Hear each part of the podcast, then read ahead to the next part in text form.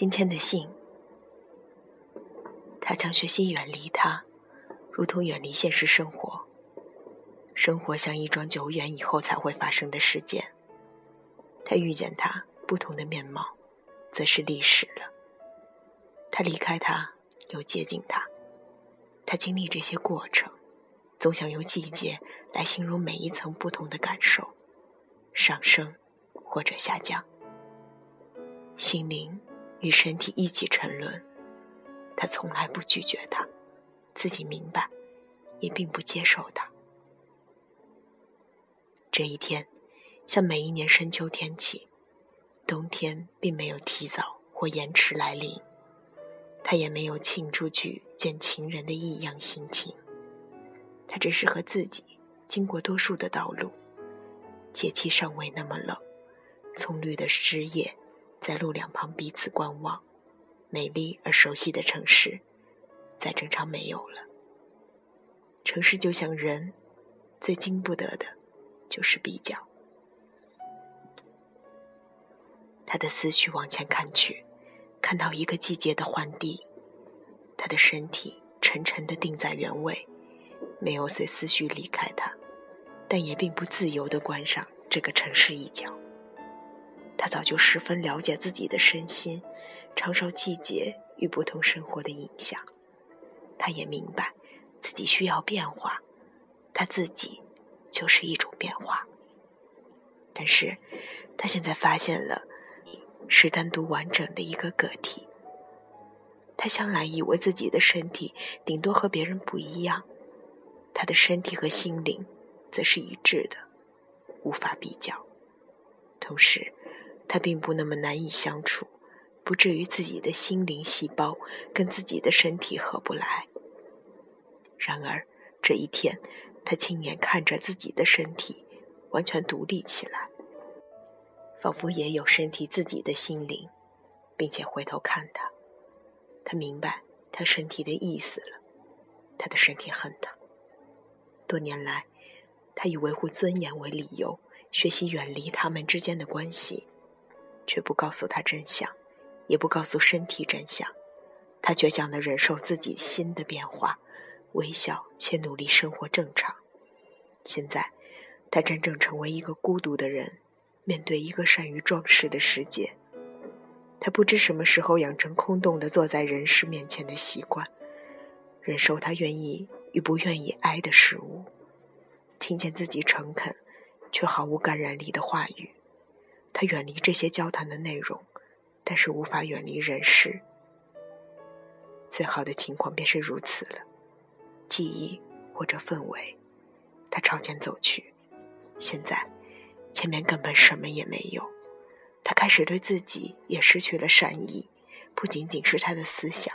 最后，他的身体变成一个寂寞的身体，远离他的思想，远离他的工作、家庭生活，甚至因为厌恶他而看也不看他那个孤立的身体。现在，他的思想已经无法接触他的身体，他的身体是他整个人最孤独的一部分。他觉得可耻，他的生活一切少不了这具身体，这身体却更倔强。在他内心还不很清楚这整件事前，他的身体已经在进行他自己的意思。在他与人交谈、谈话、旅行，他的身体。正打算远离他，现在也只有他了解这具身体是多么的孤独。他曾经那样对待他，以前他心灵寂寞时可以借由与人交谈得到安慰，他愤怒时可以寻求疏导，冷漠时放任他。他的身体跟随他走到这里，走到那里，完全因为精神需要倾诉。他浮躁的心事需要支持，他的身体安分的配合他的要求。他可以想见那些日子里，他的身体在想什么。他的身体比他的个性更有尊严，保持沉默的，逐渐孤立。他先是夜晚睡在床上，一天天觉得床的拥挤，后来是办公桌桌面，后来是他去的每一处。他曾经想去旅行，换个空间，却没想过换个身体。他的身体变成一个巨大的空白，占领了他的生命。而他的生活继续过下去，他越来越急于寻求安慰，以求平复心灵，身体则更消沉。有一天，他望见孤独的身体被灯光照映成影子，贴在墙上。四周此时分外安静，他不再需要音乐、交谈，甚至生活愉快本身。他以手心贴在影子的心脏部分，平心静气的对影子说：“他想，唯一的办法就是让我的心跟你一起去。你说好吗？”他在今天与他自己平常遇见了。他写下来这些为证，成为这一生他写给自己唯一的信。冬天的信。你现在正想什么？习惯性的什么也不想，只是单独的旅行，去一个陌生之乡。第三次天黑的时候，等待一个不同的汇合，亦不同于一种平凡的方式。如今。这些都不重要了。你在未知的远方等我，并不代表一次特别的约会。与我们无意间在城市角落相遇，并无分别。我可以在任何地方和你见面。最后的结束，仍然令人难过，甚至由不与人知的秘密交往长大，成为我们会面唯一的理由，不留痕迹。这样也好，现在我反而可以较为直接的与你单独道别。我最先想告诉你，我们仍然有一份很完整的记忆，所不同的是，它不再发展，与结束同时完成。回头搜索，如旅行一般的记忆，当然可以找到情感的起点与支脉。我们对此事的相同认知，使我们之间从来没有任何形式可以描述，供命运探视。我也从不以描述来显示这份情感的特殊性，寻求与生命本身共有，与时间并行，而高出时间。不是一份情感的预言，因为我们已经看到结果，就算在情感的过程当时。记录情感的内在，对我而言，也不是一件容易的事。如今，我单独面对你，谈述感受，同样要面对选择说法的困难。你当然知道，向人叙述心灵的原貌，对我而言，永远有固定的盲点，并且失之主观。我因此常在最后一刻，选择放弃解释真相，要求公平。只求保有情感的现状。你当然了解，目前静止的状况，是我们今生可能拥有最好的了。我也愿意相信，你对发生过的，无论浮出水面或暗藏心底的情感事件，你因了解而放手，而低头，并非对人生的现状屈服。那么，我以平常心情记录过程。才会是我最后所能为你做的一件事。接近记忆，即将完整的最后一笔，有半年时间。我们的交往本身变成一种试探。你以我对待你的方式对待我，清楚而有力。我以沉默回应。情的循环，我当然承担，绝非我多么道德。只为我能够承受，并以爱力消失。我将继续保持沉默，因为情感自然的觉悟，仿佛花开后无望的伤口。唯有再度缝上，不再以任何方法应对。情感的真实，有时候就是一种气弱。唯有相信，我从来打动不了情感本身，改变不了你。见你无伤，事到此刻。我已无以保命，我们之间的相处终于层次分明，大致稳定下来。我内心虽清楚，我们的关系一日比一日更清朗，距离亦与原始爱的出发点越来越远，还原成为友谊。我们无法控制我们对爱最初的直觉，这发展虽令人感伤，却是唯一使真相现出面貌的路。原爱本身自有秩序，我因此静待发展，绝不抵抗。在这样的过程里，我真实也不免忧心而至如今的深沉，加深了自身的热力，更见可能性。我对你的拥抱。不再温暖你，至此，我唯有正视你的改变，为必然才能稳定下来。我说过，回想起来，你引诱我对你开放心灵，使我向你细诉心事，漠视我以往对你的另一个直觉，将自己交给你。事情发展到最后，你要它变成什么状况？你开始以自信主导，也许你认为我有充分自觉。你以一方只打算对一方，试过就算伤，我也能自愈。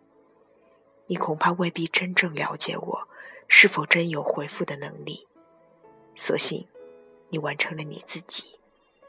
那么，面对空心的那个我，所谓寂寞，恐无法避免。